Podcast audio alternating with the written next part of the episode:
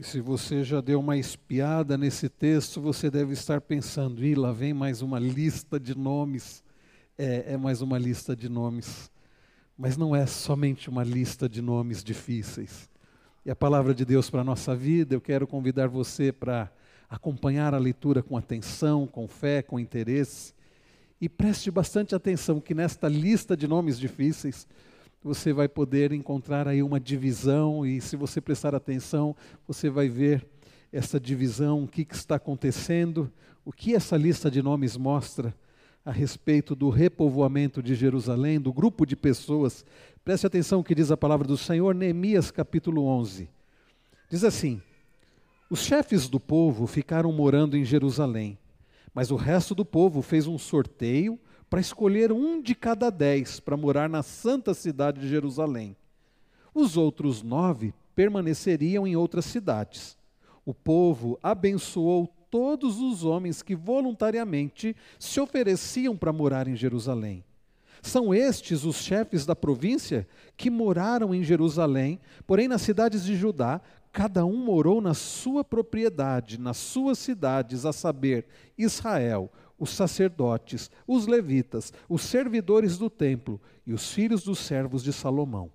Assim, em Jerusalém ficaram morando alguns dos filhos de Judá e dos filhos de Benjamim, dos filhos de Judá, Ataías, filho de Uzias, filho de Zacarias, filho de Amarias, filho de Cefatias, filho de Maalalel, filho dos filhos de Perez, e Mazéias, filho de Baruque, filho de Colrosé, filho de Asaías, filho de Adaías, filho de Joiarib, Joiaribe, filho de Zacarias, filho do Silonita. Todos os filhos de Perez que moraram em Jerusalém foram 468 homens valentes.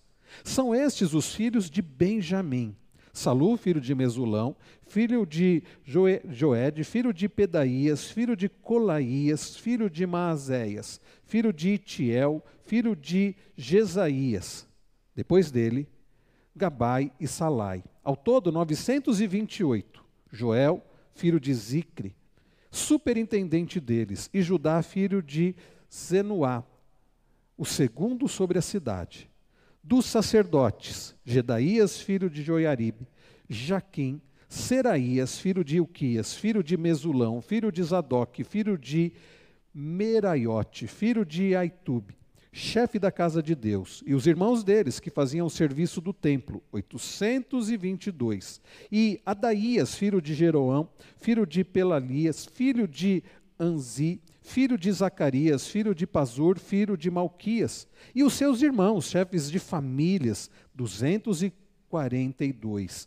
E Amazai, filho de Azarel, filho de Azai, filho de Mesilemote, filho de Imer, e dos irmãos deles, homens valentes, 128. E superintendentes deles, Zabdiel, filho de Gedolim. Dos levitas, Semaías, filho de Hassub, filho de Asricão, filho de Asabias, filho de Buni, Zabetai e Josabade, dos, dos cabeças dos levitas que presidiam o serviço no lado de fora da casa de Deus, Matanias, filho de Mica, filho de Zab, Zadbi, Zabidi, filho de Asaf, o chefe que dirigia, que dirigia os louvores nas orações, e Baquebuquias, o segundo de seus irmãos, depois Abdá, filho de Zamua, filho de Galal, filho de Gedutum. Todos os levitas na santa cidade eram 284. Dos porteiros, Acube, Talmon e os irmãos deles, os guardas das portas, 162. O restante de Israel, dos sacerdotes e dos levitas, se estabeleceu em todas as cidades de Judá cada um na sua herança. Os servidores do templo ficaram morando em Ofel e eram dirigidos por Zia e Gispa. Os superintendentes dos levitas em Jerusalém era Uzi, filho de Bani, filho de Razabias, filho de Matanias, filho de Micá, dos filhos de Asaf, que eram cantores a serviço da casa de Deus. Porque havia um mandato do rei a respeito deles e certo acordo com os cantores, concernente às obrigações de cada dia. Petaías, filho de Masesabel, dos filhos de Zera, filhos de Judá, estava à disposição do rei em todos os negócios do povo.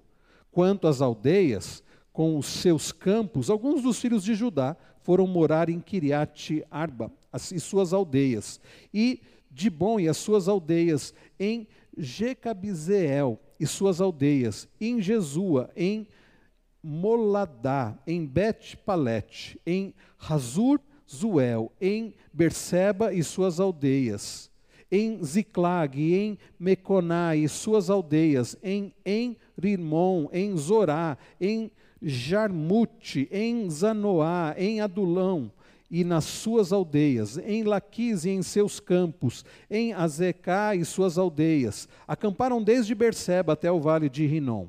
Os filhos de Benjamim também se estabeleceram em Gebá e daí em diante em Micmas, Aiá, Betel e suas aldeias, em Anatote, em Nobe, em Ananias, em Razor, em Ramá, em Gitaim, em Hadid, em Zeboim, em Nabalate, em Lobe e em Ono, no vale dos artífices. Dos levitas havia grupos tanto em Judá como em Benjamim. Pai Celestial, assim como tua serva Camila orou há pouco, que o Senhor aplique aos nossos corações a tua palavra. Não permita que nada nos atrapalhe de compreender a exposição da tua palavra, ó Pai, e ajuda-nos a ver que esta lista é muito mais do que uma simples lista de nomes. Que o Senhor, ó Deus, nos ensine as lições contidas na tua palavra para a tua glória e para o bem do teu povo. Pedimos também pelas crianças que o Senhor fale ao coração delas e pedimos por aqueles que nos acompanham à distância e quem sabe que acompanharão, ouvirão essa mensagem no outro momento, que o Senhor fale a todos nós para a tua glória e para o nosso bem, em nome do nosso amado Senhor e Salvador Jesus. Amém. Eu me lembro de ouvir uma história uh, de um rei que determinado a dar um presente para alguém que cumprisse um desafio. Eu não me lembro se o presente era se casar com a princesa ou era um montante em dinheiro. E então ele ofereceu e ele lançou o desafio e disse assim: quem atravessar esta piscina, este, eh, esta piscina que está cheia de crocodilos uh, e conseguir sair do outro lado, eu vou dar a premiação. Então um grupo de pessoas estava ali, todos olhando para aquela piscina e ninguém com coragem de pular ali. Quando de repente um entrou na água e nadou e vieram os crocodilos e ele foi se desvencilhando e lutando e com muito custo e depois de se debater muito ele saiu do outro lado e as pessoas começaram a aplaudi-lo e, e, e diziam que coragem, que coragem. Alguém aquele homem olhou e disse: Eu queria saber quem foi o miserável que me empurrou. Irmãos, uh, esta é uma, uma ilustração apenas de algo que não é incomum nesta vida. Pessoas que, diante dos desafios, não encaram os desafios. Diante de desafios até importantes, acabam, às vezes, ah, enfrentando esses desafios não porque quiseram, mas porque foram colocados ali. E sabe o que é triste? É que, no meio ou na obra do Senhor, onde existem muitos desafios, tem muita gente também fugindo dos desafios. A obra do Senhor, que diferente desta simples e, e simplista, talvez, ilustração, não tem a ver com um rei oferecendo uma premiação, longe disso. Tem a ver com um rei que já nos deu o que nós precisávamos, que já nos deu a Cristo, um Deus que já nos deu a Cristo e agora nos dá o privilégio de servirmos na Sua obra. Então, queridos, diferente dessa ilustração, nós que já pertencemos ao Senhor, que já fomos agraciados com o amor do Senhor, com a bênção da salvação e todas as bênçãos decorrentes em Cristo Jesus, temos o privilégio de servir ao Senhor na obra do Senhor, mas que por vezes estamos nos esquivando. Dizemos como Moisés disse para o Senhor: manda quem o Senhor quiser, menos a mim. Queridos, nesta noite, ao olhar para esse texto, nós aprendemos como Deus, na restauração do seu povo, vai guiando, guia com sabedoria Neemias para o repovoamento de Jerusalém. O Deus que resolve usar pessoas para a sua obra.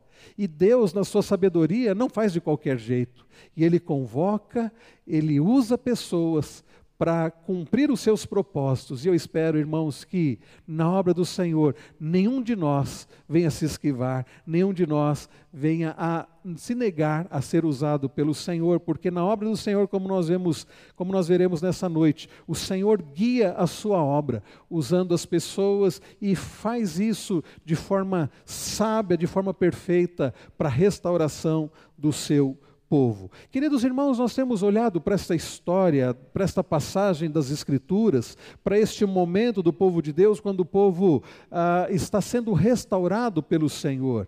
E Deus, usando a vida de Neemias, assim como Esdras e outros, Deus está restaurando o seu povo. Nós já vimos, ao olharmos para os sete primeiros capítulos, que Deus já havia, usando a vida de Neemias e das pessoas do povo, o muro já havia sido restaurado, os portões recolocados colocados, restaurados, a cidade sendo restaurada.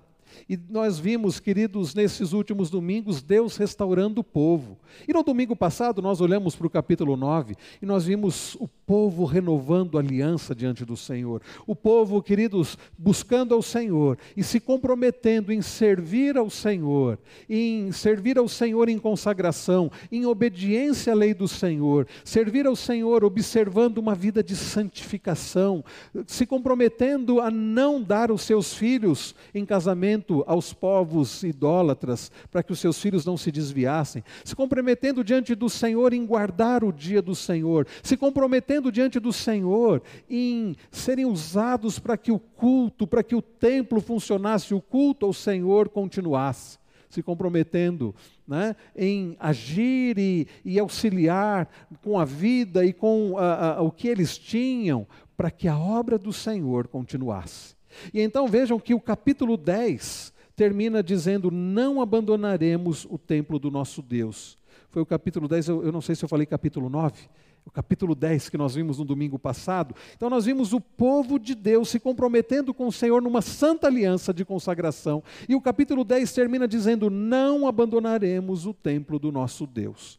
Bem, queridos, passado esse momento de consagração ao Senhor numa aliança, numa aliança séria, a ponto deles dizerem: olha, nós juramos aqui é sob pena de maldição, uma aliança muito séria. E agora entra o capítulo 11 e nós vemos, queridos, Neemias tratando acerca do repovoamento da cidade.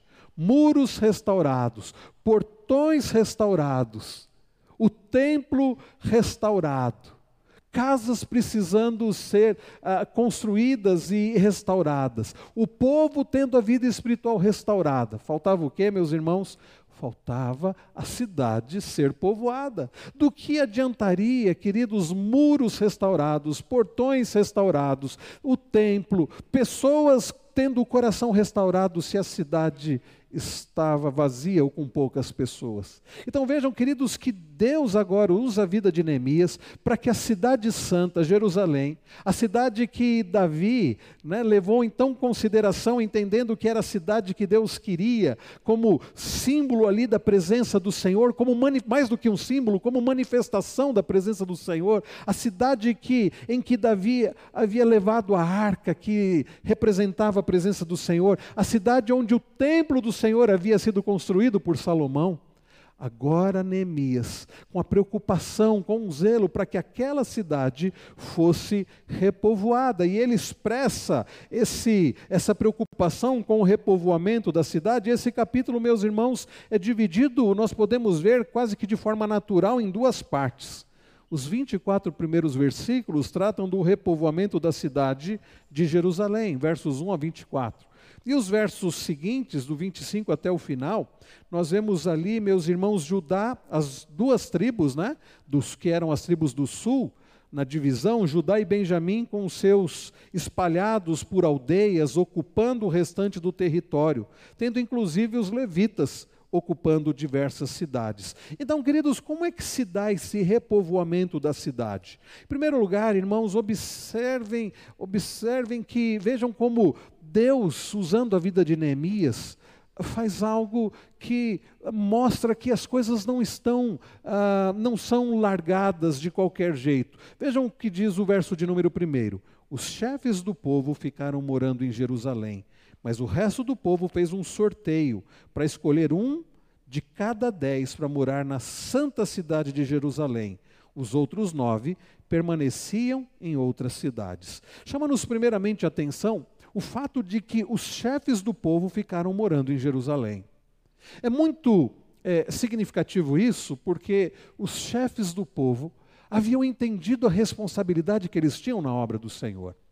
É, eles haviam entendido que estar à frente do povo, ter um, um cargo né, de uh, liderança no povo de Deus, não é simplesmente algo, uh, um privilégio, simplesmente, ainda que seja um privilégio, mas é muito mais do que um privilégio, é uma responsabilidade. Os, os chefes do povo ficaram morando em Jerusalém. Isto, como eu disse, é significativo porque Jerusalém não tinha ainda, ela estava sendo restaurada e não tinha a estrutura de outras cidades, ainda que nenhuma cidade naquela época tivesse a estrutura que nós temos hoje, de saneamento, de eletricidade, de coleta de lixo e toda a estrutura, com escolas e hospitais. Não, não era assim naquela época.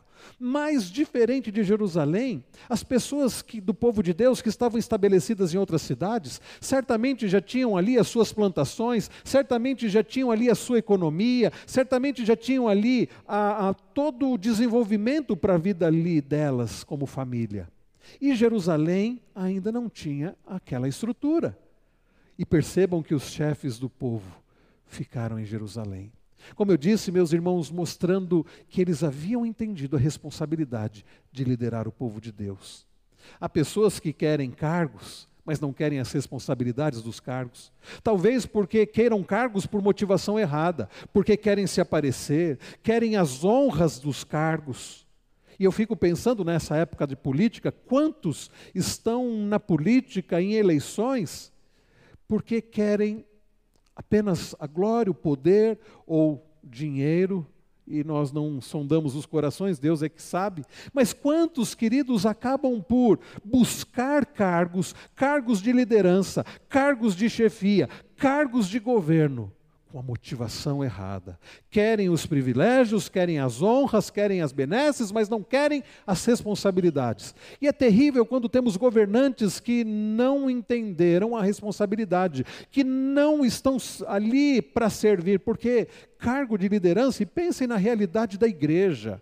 Porque ao olhar para esse texto, meus irmãos, eu fico já pensando e aplicando para a nossa realidade como igreja do Senhor Jesus. Não como cidade de Jundiaí, não como nação Brasil, mas como povo de Deus, que é a igreja do Senhor Jesus. Então, olhe para esse texto e faça aplicação para a igreja, como povo de Deus. Eu fico pensando na responsabilidade que há para aqueles que estão na posição de governo, como pastores e presbíteros, para aqueles que têm cargos na igreja, que são os líderes da igreja, como os diáconos, pessoas que precisam entender que Deus nos dá o privilégio de servir na obra do Senhor e estarmos à frente do povo de Deus com a responsabilidade de servir.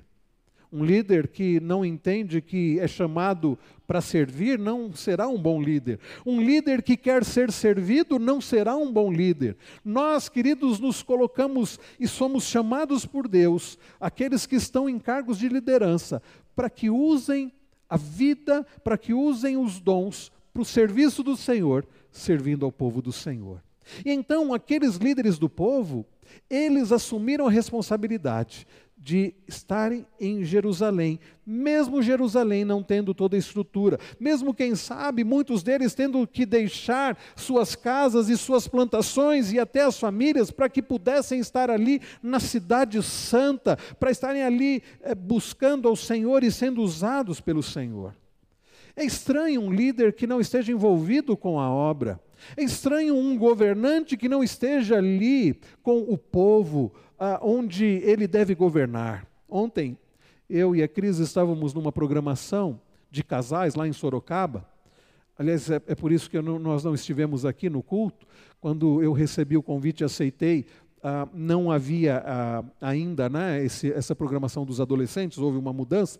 Então nós estávamos ali numa programação em Sorocaba e nós nos sentamos com um casal ali naquela programação. Eu fui dar uma palestra para os casais num jantar e conversávamos com aquele casal e a, a, a mulher que estava conosco ali, ela disse assim: ao prefeito, eu não me lembro, estávamos falando de cidade, de localização, e ela disse assim: o prefeito da cidade onde eu moro, ele não mora na cidade, ele mora em outra cidade. Você lembra disso, Cris? Ela, e eu achei curioso. E por que ela não falou com satisfação, não? Ela falou assim com uma cara, sabe, de indignação. E nós nem né, demos assim muita conversa para, mas nós ouvimos ela falar com indignação. O prefeito aqui da minha cidade não mora na minha cidade. Né? Não vou dizer qual é a cidade, não, não vem ao caso aqui, mas ela falou onde ele morava. Eu imagino que não seja muito longe da cidade, mas não é na cidade. E é estranho, não é? O prefeito não mora na cidade que ele administra.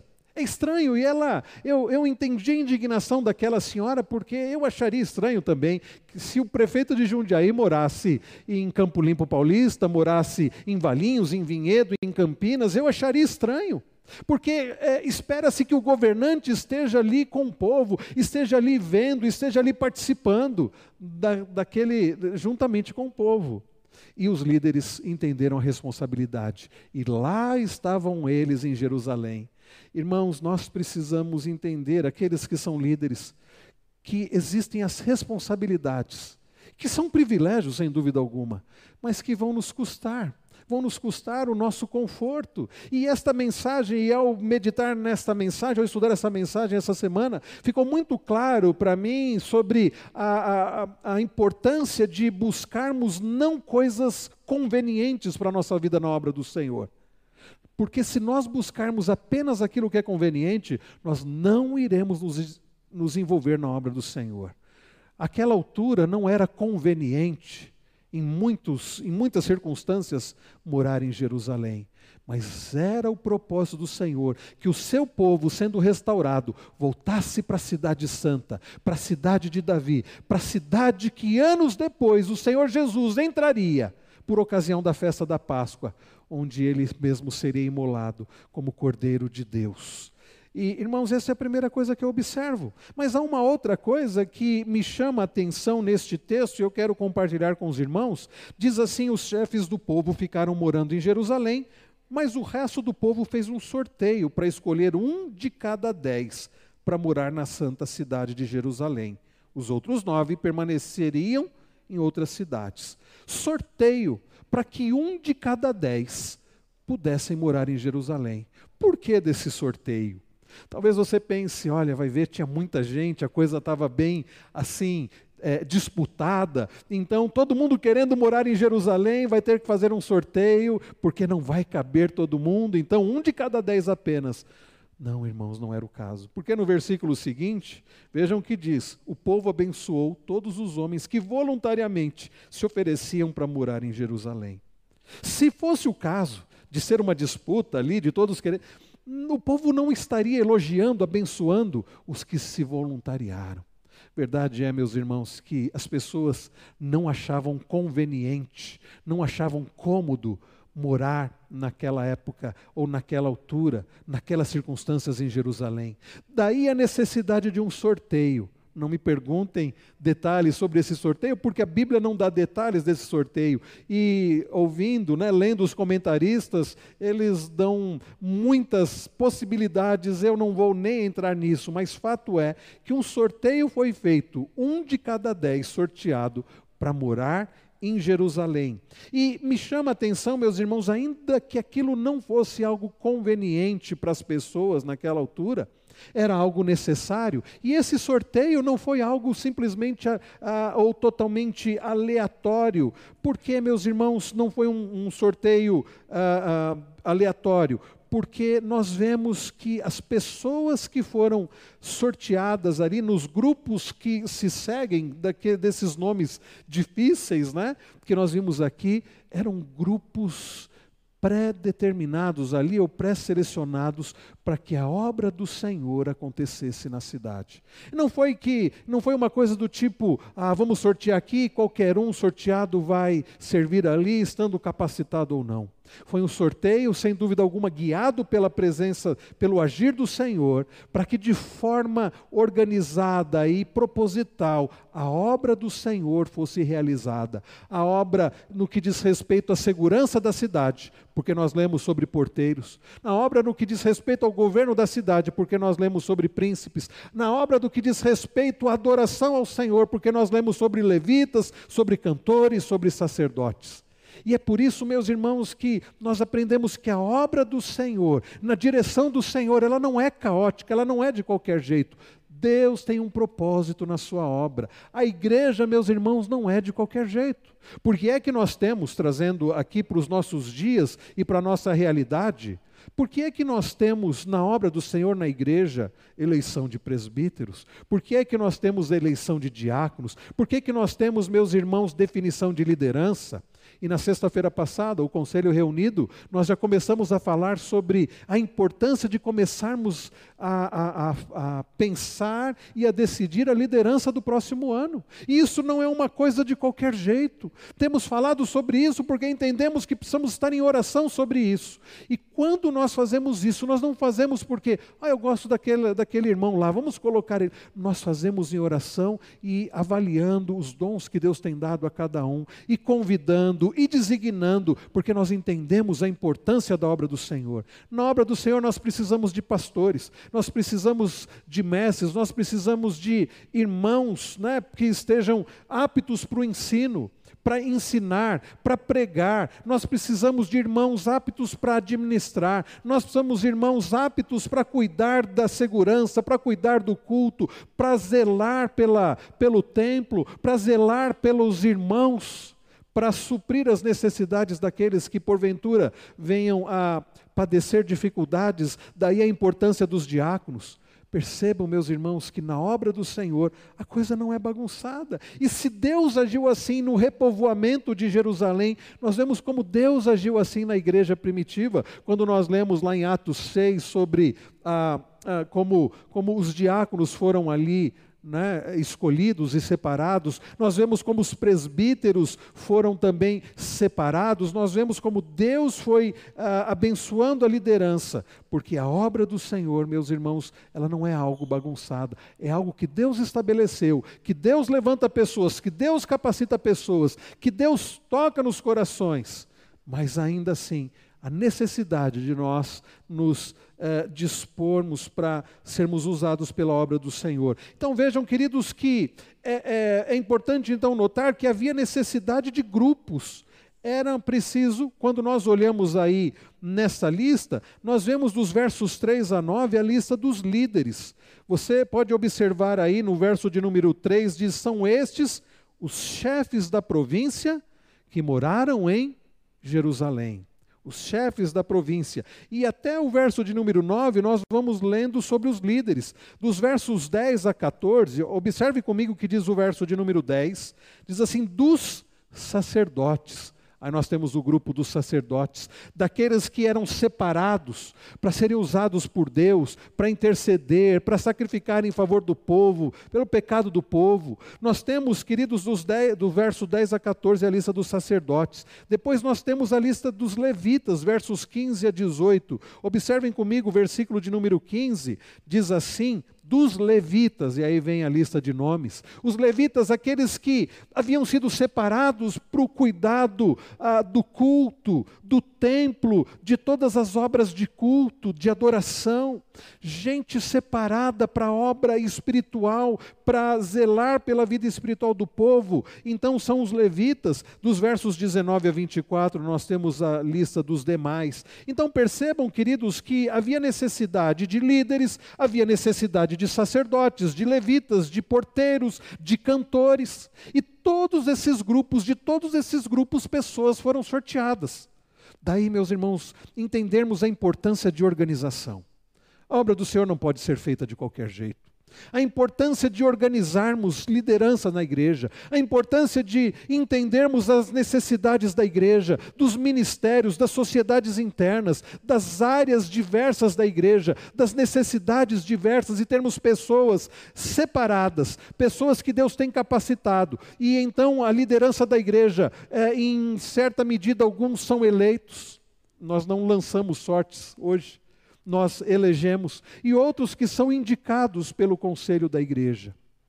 Então, assim como nos dias de Neemias, a obra do Senhor precisa ser organizada. Vários grupos que precisavam estar presentes para suprir as necessidades governamentais, daí os governantes, as necessidades de seguranças protetivas, daí os, os, guardas dos portões, e as necessidades espirituais, daí os sacerdotes, os levitas, os cantores. Todas as necessidades. E então, meus irmãos, Deus usou tudo de forma sábia, correta. Abençoou as obras das mãos de Neemias e as obras das mãos dos restantes do povo, para que o seu propósito fosse alcançado. Qual era, meus irmãos, o propósito maior do Senhor? Vocês estão lembrados qual é o tema dessa série? É o Deus que restaura. O propósito maior do Senhor era a restauração da aliança com o seu povo. Então, todos aqueles grupos, todas aquelas pessoas, em todos aqueles cargos, tinham como propósito a restauração da aliança de Deus com o seu povo. Então nós encontramos na sequência, nos versículos 25 a 36, depois de vermos do 1 ao 34, né, como o povo de Deus, né, sendo separado ali, sorteado, separado para repovoar Jerusalém, dos versos 25 a 36, nós temos a descrição de como as duas tribos, Judá e Benjamim, e também os levitas estavam habitando. Olhe comigo o verso de número 25 aí capítulo 11, verso 25, diz assim: Quanto às aldeias com seus campos, alguns dos filhos de Judá. Percebam, meus irmãos, fala dos filhos de Judá. E quando nós olhamos no verso 31, nós percebemos que está falando dos filhos de Benjamim. Judá e Benjamim. Faz você lembrar de algo? Bom, se você não está se lembrando, deixa eu ajudar você a, a, a entender o que acontecia ali. Irmãos, não podemos perder de vista o por que é que o povo havia sido levado para o cativeiro? Por que, que Jerusalém ficou em ruínas? E por que Deus estava restaurando o seu povo? Após a morte de Salomão, vocês vão lembrar que Jerusalém, na época de Davi e Salomão, Jerusalém viveu a sua época de glória. Ah, que cidade foi Jerusalém nos dias de Davi e no reinado também do seu filho Salomão. Uma cidade que teve bastante glória e prestígio, é claro, por causa da glória do Senhor. Uma cidade em que a arca da aliança, ah, representando a própria presença do Senhor, ali estava. Uma cidade que de um povo que conquistou muitos outros povos. Uma cidade em que ah, o povo de Deus naquela época que pôde se expandir tanto na terra prometida. Uma cidade então que ah, recebeu glórias e na época de Salomão o templo sendo construído. Templo em que Salomão orou ao Senhor na dedicação do templo e disse: Senhor, se o teu povo que se chama pelo teu nome pecar contra o Senhor e então se humilhar, se arrepender e buscar ao Senhor, que o Senhor perdoe, que o Senhor restaure, que o Senhor abençoe. E Deus, ao ouvir a oração de Salomão, disse: Se o meu povo, que se chama pelo meu nome, se humilhar e orar, e se converter dos seus maus caminhos, e me buscar, eu perdoarei, eu abençoarei, eu restaurarei. Foi aquela cidade, mas que após o pecado de Salomão de idolatria, e após a morte de Salomão, o que acontece com o reino de Deus? O reino se divide. Dez, dez tribos ficam como o reino do norte e duas tribos como o reino do sul. O reino do norte teve reis terríveis, terríveis. E em 930, 936 nós temos a divisão do, aliás, 986 nós temos a divisão dos reinos, antes de Cristo, nós temos a divisão dos reinos. E em 722 antes de Cristo, o reino do norte é tomado pela Assíria, levado cativo, e aquele reino nunca mais, aquele povo nunca mais foi restaurado. Acabaram se misturando com outros povos e é aquilo que aqueles que nós conhecemos ao ler as escrituras como os samaritanos, judeus misturados. Mas em 586 nós lemos como o reino do sul é levado cativo para a Babilônia. Quais eram as duas tribos do reino do sul? Judá e Benjamim. E sabe o que Deus havia prometido? Restaurar essas duas tribos. E agora nós estamos lendo, anos depois, essas duas tribos sendo restauradas pelo Senhor, essas duas tribos povoando ali aldeias próximas a Jerusalém, essas duas tribos sendo restauradas pelo Deus da aliança, porque Ele é o Deus que cumpre promessas. E então nós lemos também no verso 36 sobre os levitas aqueles que não receberam terra, aqueles que foram separados por Deus para o cuidado do culto, para a administração das coisas espirituais e da vida espiritual do povo. Deus havia prometido preservar as tribos do Reino do Sul e Deus estava cumprindo as suas promessas. Irmãos queridos, quantas lições nós podemos destacar desta passagem? Mas eu quero, de forma assim bem resumida, extrair para nós ah, algumas aplicações, porque as lições nós vimos a respeito da obra do Senhor. O Deus da aliança que restaura o seu povo e conduz a sua obra da maneira dele, e a maneira de Deus nunca é de qualquer jeito desorganizada, é uma maneira proposital para que o, o seu povo possa servi-lo e a sua obra ser realizada. Mas aprendendo, meus irmãos, sobre essas lições, quais são as aplicações para a nossa vida? A primeira delas, é, eu já fiz aqui, que é a liderança entender a sua responsabilidade. Mas há uma, existem outras aplicações aqui, e a segunda aplicação, meus irmãos, é que a voluntariedade não é natural. Você já deve ter percebido isso, quem sabe na sua vida ou quem sabe olhando ao redor. Há trabalho para ser feito, há muita coisa para ser feita, há muita coisa a ser feita no reino de Deus. Nós ouvimos ainda há pouco em uma oração sobre isso. Aliás, nós ouvimos a nossa irmã Camila comentando sobre isso. Há muita coisa a ser feita no reino de Deus. Quantos estão dispostos a trabalhar na obra do Senhor? Há muita coisa a ser feita aqui nesta igreja.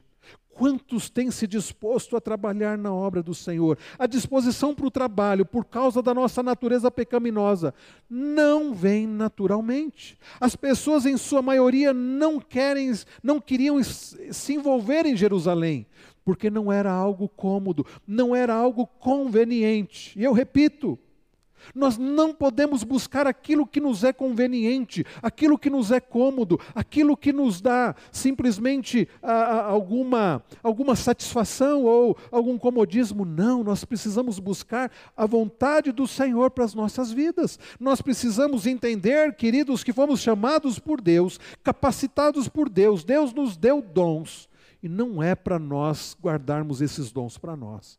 Não é para sermos é, desculpem a expressão, mas esquenta bancos. Não no sentido de que você não deve vir e participar, mas é, são aqueles que querem apenas receber e receber, mas não se colocam à disposição do Senhor, seja para o trabalho na obra local na igreja, seja para serem usados onde eles estão, no bairro onde eles estão, na escola onde eles frequentam, no trabalho ah, onde eles estão ali inseridos. Nós precisamos, irmãos, sermos instrumentos nas mãos do Senhor e precisamos então ah, nos policiar quanto a isso. Você tem se disposto a, a, nas mãos do Senhor para ser um instrumento nas mãos do Redentor? Poucos haviam se dispostos, foi necessário fazer um sorteio. Alguns se dispuseram a ponto do povo louvar aqueles irmãos, elogiar aqueles irmãos, abençoar aqueles irmãos. Mas foram poucos, foi necessário um sorteio. Será, queridos, que é só por sorteio? Será que na obra do Senhor é só se você, se alguém indicar você? Ou tem algo mais grave? E quando a pessoa é sorteada, é indicada, talvez pelo conselho, talvez pelo pastor, talvez por algum irmão dizendo: Olha, eu vejo que você tem dons, eu vejo que você é uma pessoa que, é, e Deus quer usar a sua vida aqui, e você diz assim: Não, eu não, manda outro, eu não. Não é conveniente, não é cômodo. Irmãos, percebam na igreja como funciona. Olhe, né? eu desafio você, não só a nossa igreja, Graças a Deus, Deus tem trazido mais pessoas e desafiado. Eu tenho visto Deus desafiando e despertando muitos irmãos. Mas olhe de forma geral, converse com outros irmãos de outras igrejas. Você diz assim: quem é que trabalha na sua igreja? Quem é que serve na sua igreja? Quais são as pessoas? São os mesmos. São os mesmos que trabalham na igreja. Às vezes é um grupo pequeno que faz muita coisa. É o irmão que faz que é presbítero e que está à frente da UPH e que está à frente de tal grupo e que está à frente de outro grupo. É a irmã que canta no grupo de louvor e cuida das crianças e faz isso e faz aquilo e faz muitas coisas. Em quantas igrejas é esta a realidade? Poucas pessoas fazendo um monte de coisa e muitas pessoas ainda criticando, ó, oh, isso aqui não está legal não, eu não gostei disso não. Aliás, quando nós não fazemos nada, nós temos mais tempo para ficar observando e ficar criticando. Queridos, esta é uma aplicação muito séria. Foi necessário um sorteio, porque poucos se dispuseram a ir morar em Jerusalém. Ah, nós não devemos também nos surpreender ao sermos, ah, ao ser solicitado auxílio para a realização da obra do Senhor, e poucos se sujeitarem. Infelizmente, isso não deveria nos surpreender, mas nós deveríamos ficar incomodados e orar ao Senhor, dizendo: Senhor, desperta pessoas a começar em mim. Mas há uma outra aplicação também, para finalizar aqui. É a aplicação, queridos, ligada, ou a lição ligada a como Deus realiza a sua obra. Percebam sobre a fidelidade, bondade e longanimidade de Deus. Deus levou o seu povo para o cativeiro, não foi por maldade do Senhor, não foi por descuido do Senhor, foi porque ele amava o seu povo e ele queria tratar com o seu povo. É por isso que nós lemos lá em Daniel capítulo 1: Deus entregou o rei, e claro, com isso, todo Jerusalém nas mãos de Nabucodonosor, o rei da Babilônia. Deus enviou o seu povo ali. Deus permitiu que a sua cidade santa fosse destruída, que ah, os muros, os portões do templo e que o povo ficasse em grande miséria, não porque ele é um Deus descuidado, não porque ele é um Deus mau. Conforme você pode ler na pastoral do boletim e ser lembrado ao olhar Romanos 8, 28, ele dirige todas as coisas para o bem do seu povo em primeiro lugar para a sua própria glória. Deus chegou ao ponto de permitir a sua cidade santa e o seu povo santo ficar em miséria, porque ele estava tratando com o seu povo. E agora o que Deus está fazendo, como Deus zeloso, fiel, que guarda a aliança, ele está restaurando o seu povo a cidade sendo restaurada, o coração do povo sendo restaurado, não porque o povo merecia, mas porque Deus é o Deus fiel. Deus levou o seu povo para o cativeiro e permitiu a destruição e miséria do seu povo, e não deixou de restaurar o seu povo. E queridos, ao levantar pessoas e a usar pessoas na sua obra, é Deus restaurando o seu povo. Ele é o Deus dos antigos, como nós cantamos há pouco.